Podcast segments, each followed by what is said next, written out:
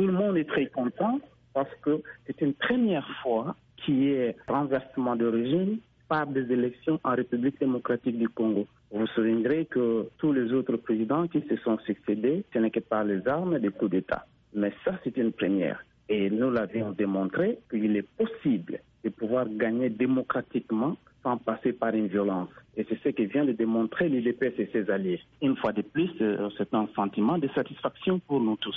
Le peuple a voulu un changement, le changement a gagné. À quel changement faut-il s'attendre de la direction de l'UDPS à la tête de l'État? Après 37 ans de lutte, nous avions observé en détail, en minuscule, tout ce que le pouvoir précédent ont démontré comme défaillance. Et bien, nous estimons que c'est le temps pour nous de pouvoir corriger tout cela dans les aspects possibles de la vie publique de ce pays-là. Concrètement Et tout d'abord, vous savez qu'il y a un état de droit dans ce pays-là.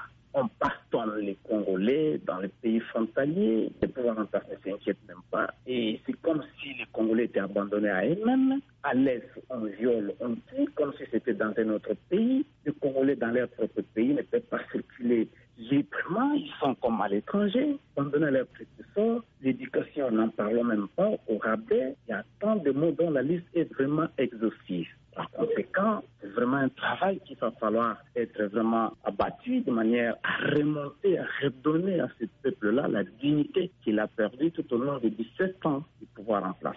Les Congolais euh, pourraient-ils euh, attendre un léger mieux au niveau du panier de la ménagère? Absolument, absolument. Ça sera aussi une des priorités pour que ces changements puissent s'opérer. Et d'ailleurs, c'est ça même qui crée la corruption à tous les niveaux. Vous savez qu'un ventre affamé n'a point d'oreille. Et quand on chosifie les gens, on les laisse affamer, il suffit de leur proposer quelque chose, ils vont vite sauter là-dessus. Et c'est ce qui se passe actuellement dans ce pays. Donc, nous devons agir. Le pouvoir qui va entrer agira de manière à ce que tout le monde soit averti.